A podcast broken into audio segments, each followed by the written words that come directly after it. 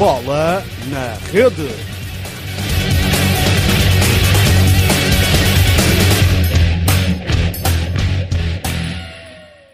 Olá, bem-vindos a mais um BNR Modalidades. Eu sou Rodrigo Fernandes e hoje vamos ter um programa um pouco diferente do que é habitual.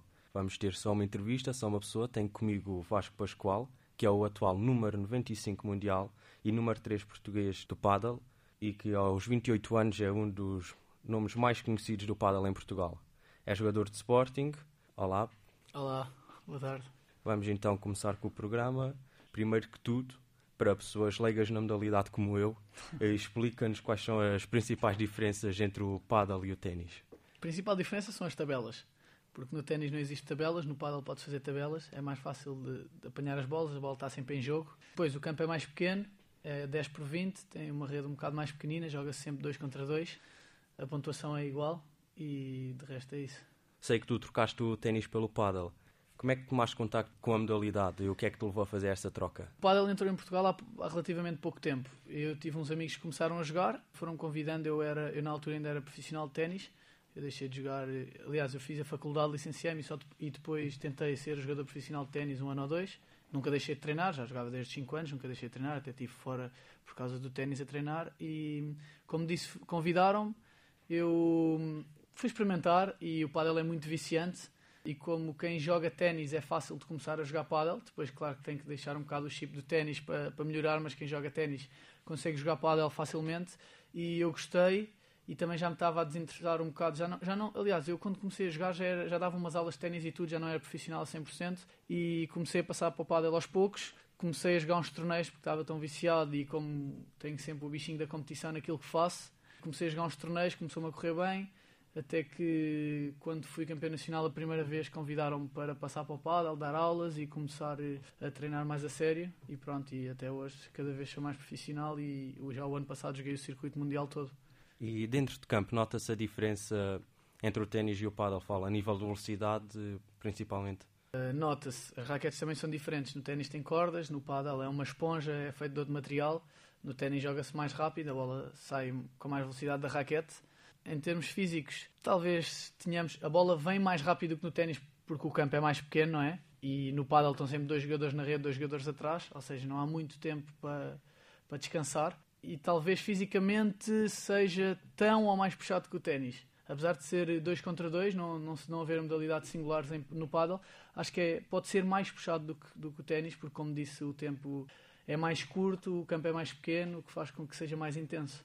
E quais são as tuas maiores referências, ou maior referência no paddle?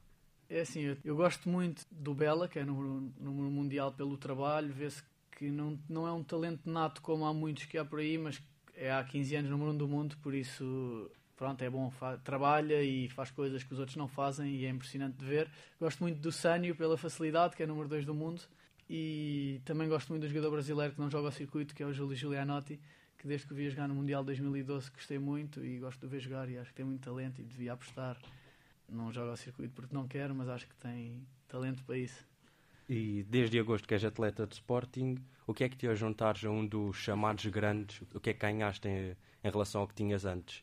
É positivo? Uh, é positivo. Deixa-me só dizer uma coisa que é, eu sou atleta Rackets Pro, que é a empresa para a qual trabalho e represento, e sou apoiado pelo Sporting.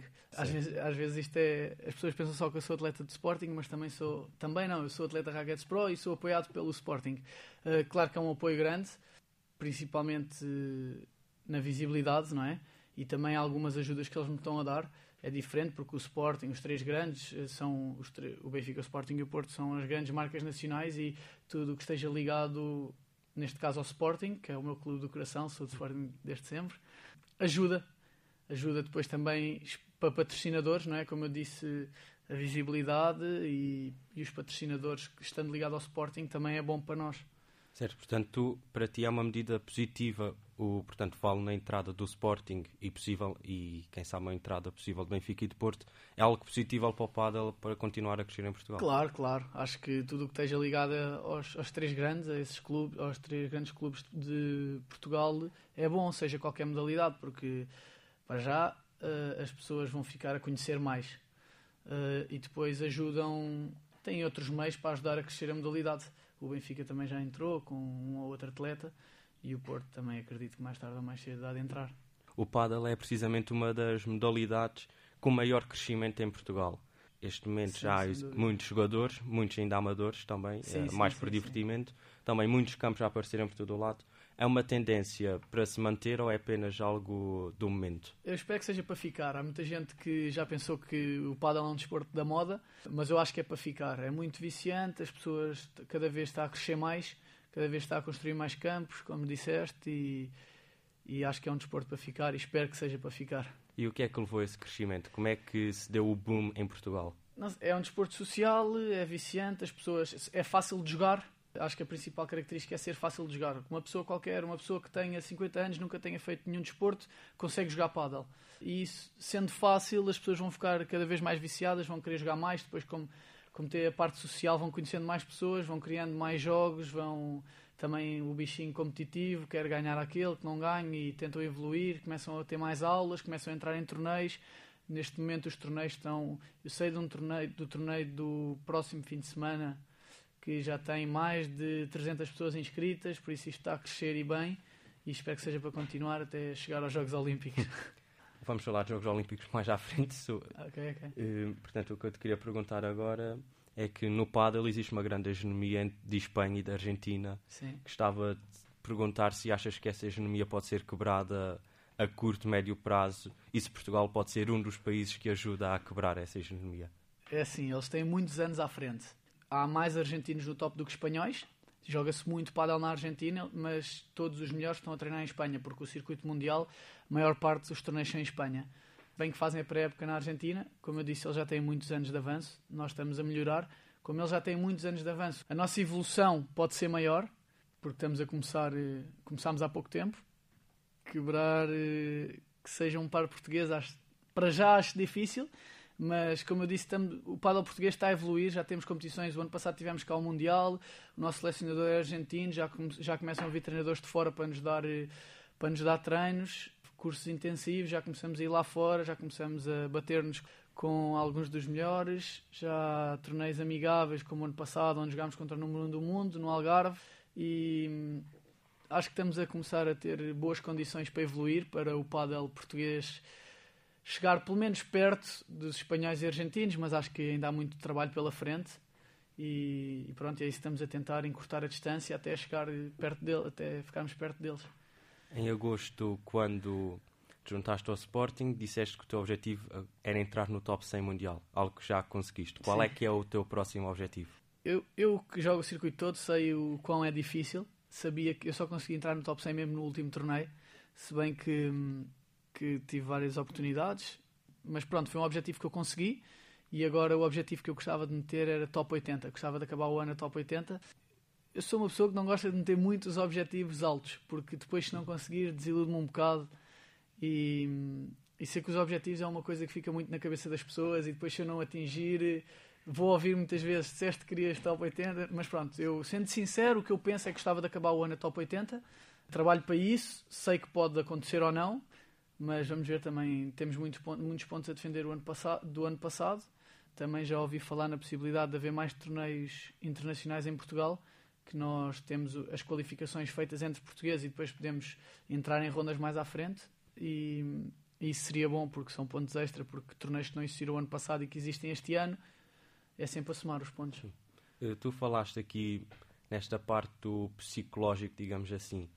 Achas que é uma área, digamos que é o ponto fraco do desportista português, do, de meter o objetivo, se não conseguir chegar, eh, fica desiludido, como disseste?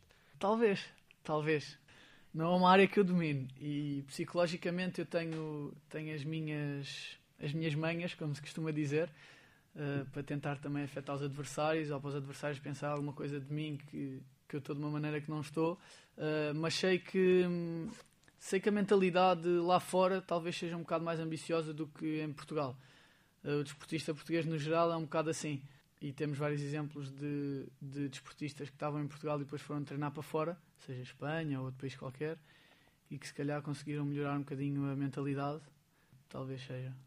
Também pegando na mesma resposta de há bocado, o paddle não é modalidade olímpica, pelo menos para já, mas costuma-se muito dizer que as pessoas só ligam ao desporto fora futebol 4 em 4 anos nos Jogos Olímpicos. O que é que achas que se pode fazer, o que se tem que fazer para que isto mude? É assim, para, para, para o Paddle estar nos Jogos Olímpicos, eu acho que os Estados Unidos inteiros têm que começar a jogar. Mas também sei que há algumas regras para o desporto ser, fazer parte dos Jogos Olímpicos, que é ser jogado num mínimo de países, não sei se é 75, 80, por aí, não sei, sei que bem. tem, eu não sei o número de países, mas sei que tem que estar em todos os continentes, eh, jogar nos Sim, ambos eu acho que isso, acho- Paddle já está em todos os continentes, mas acho que tem que ser um mínimo de países, que é para aí 80, e isso acho que ainda não, não foi atingido. Uh, mas acho que os, os Estados Unidos inteiros começarem a jogar, se houver um boom nos Estados Unidos, eu acho que só se joga em Miami ou pouco mais. Se houver o boom que há agora nestes países da Europa, nos Estados Unidos, eu acho que é uma boa, uma boa maneira. Ah, e outra coisa é profissionalizar mais a modalidade, começar a dar nos canais abertos na televisão, não só em streaming, porque o circuito mundial só passa em streaming, e acho que quando começar a passar na televisão, também se profissionalizar mais, vai ser uma boa ajuda.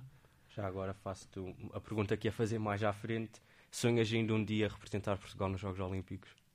É assim, é o sonho de pequenino da minha mãe. A minha mãe sempre, sempre me disse que gostava que o sonho dela era que eu representasse Portugal nos, nos Jogos Olímpicos, eh, mais, em- mais no ténis, porque eu jogo ténis desde pequenino.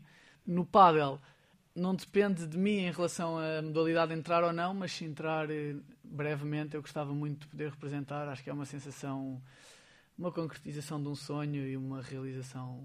Não sei, é espetacular poder representar Portugal nos Jogos Olímpicos, que é o mais alto, é o topo mais alto do desporto. E quem sabe um dia. Voltando às questões do ranking. No ranking português, desceste para terceiro lugar o ano passado. Certo. Ainda achas que tens capacidade para dar a volta e subir no ranking? Acho que sim. Eh, isto é assim, eu, eh, eu, o Diogo e o Miguel, há mais dois jogadores eh, que jogam o circuito mundial inteiro, que é o Miguel Oliveira e o Diogo Rocha, que também terminaram no top 100. Pronto, pelo ranking e não sei, talvez pelo nível de jogo também se veja, somos os três, os três melhores. Eh, eu jogava com o Diogo, joguei com o Diogo durante três anos, fomos três anos campeões nacionais e agora jogo ao Miguel com o Diogo, porque eu e o Diogo separámos e, e eu jogo com o, este ano vou jogar com o Pitucas. Normalmente quem se, dois de nós, os três que se juntem, o outro tem sempre a tarefa um bocado mais complicada. Tentamos sempre, claro, conseguir ganhar. Eh, eu, ano passado, ganhei-lhes e perdi. Alguma, perdi algumas vezes, ganhei algumas vezes. Mas eh, jogava com um mexicano que vinha cá jogar o circuito comigo. Este ano optei por jogar com um português, como disse, vou jogar com o Pitucas. Estamos a trabalhar para conseguir chegar ao topo do ranking, que é número nacional. É difícil, mas, mas acho que podemos. Portanto, um pouco pela mesma ordem, portanto, achas que é possível recuperar o título de campeão nacional de paddle agora este ano? Possível, acho que é. Acho que é difícil, mas acho que é possível. Acho que não é uma coisa impossível e que nós é o nosso principal objetivo, é ser campeões nacionais. Até porque para os patrocinadores é importante também ser campeão nacional, ter os melhores e, e eu sei disso porque já o fui e pronto, e é isso. Tu falaste há bocadinho do, do World Tour, que pode haver mais provas em Portugal. Eh, neste momento só temos o, o, o Portugal Paddle Challenger. Eu presumo que seja uma prova especial de participar e que te daria muito gosto ganhar mais que uma no estrangeiro, não sei. Sim, eh, ganhar ainda é difícil, mas, mas sim, dá-nos um gosto especial porque estamos a jogar perante a nossa federação, os amigos, a família, a namorada, que são pessoas que nos dão, dão força. E, e é como em todos os desportos, jogar em casa e jogar fora, não é? Nós sentimos que estamos a jogar em casa, estamos com o apoio do público. E por acaso, o ano passado eh, eu fui ao quadro principal, mas as- os dois jogos que fizemos não nos correram muito bem. Joguei com o Miguel Oliveira, mas sim, como disse, é, é importante para nós termos os torneios cá em Portugal porque podemos, é sempre onde sentimos que podemos fazer uma gracinha, ganhar aos melhores e, e é bom para nós, é bom para o paddle português. E para finalizar, aqui podes escolher um parceiro de equipa e dois adversários. Quem é que era este jogo de sonho? Um parceiro de equipa, gostava de Sim. jogar com o Sânio e dois adversários, eu e o Sânio. Gostava de jogar contra o Paquito Navarro, que é o parceiro do Sânio, e talvez. e o Pablo Lima, que é o número um do mundo brasileiro. Obrigado, Vasco. Agradeço-te muito por ter Obrigado, estado eu. aqui. Desejo-te muita sorte para a temporada que vai Exato, começar vai agora começar. ainda. Agradeço-te a ti por estares deste lado a ouvir o nosso programa. Até à próxima. Ok, muito obrigado.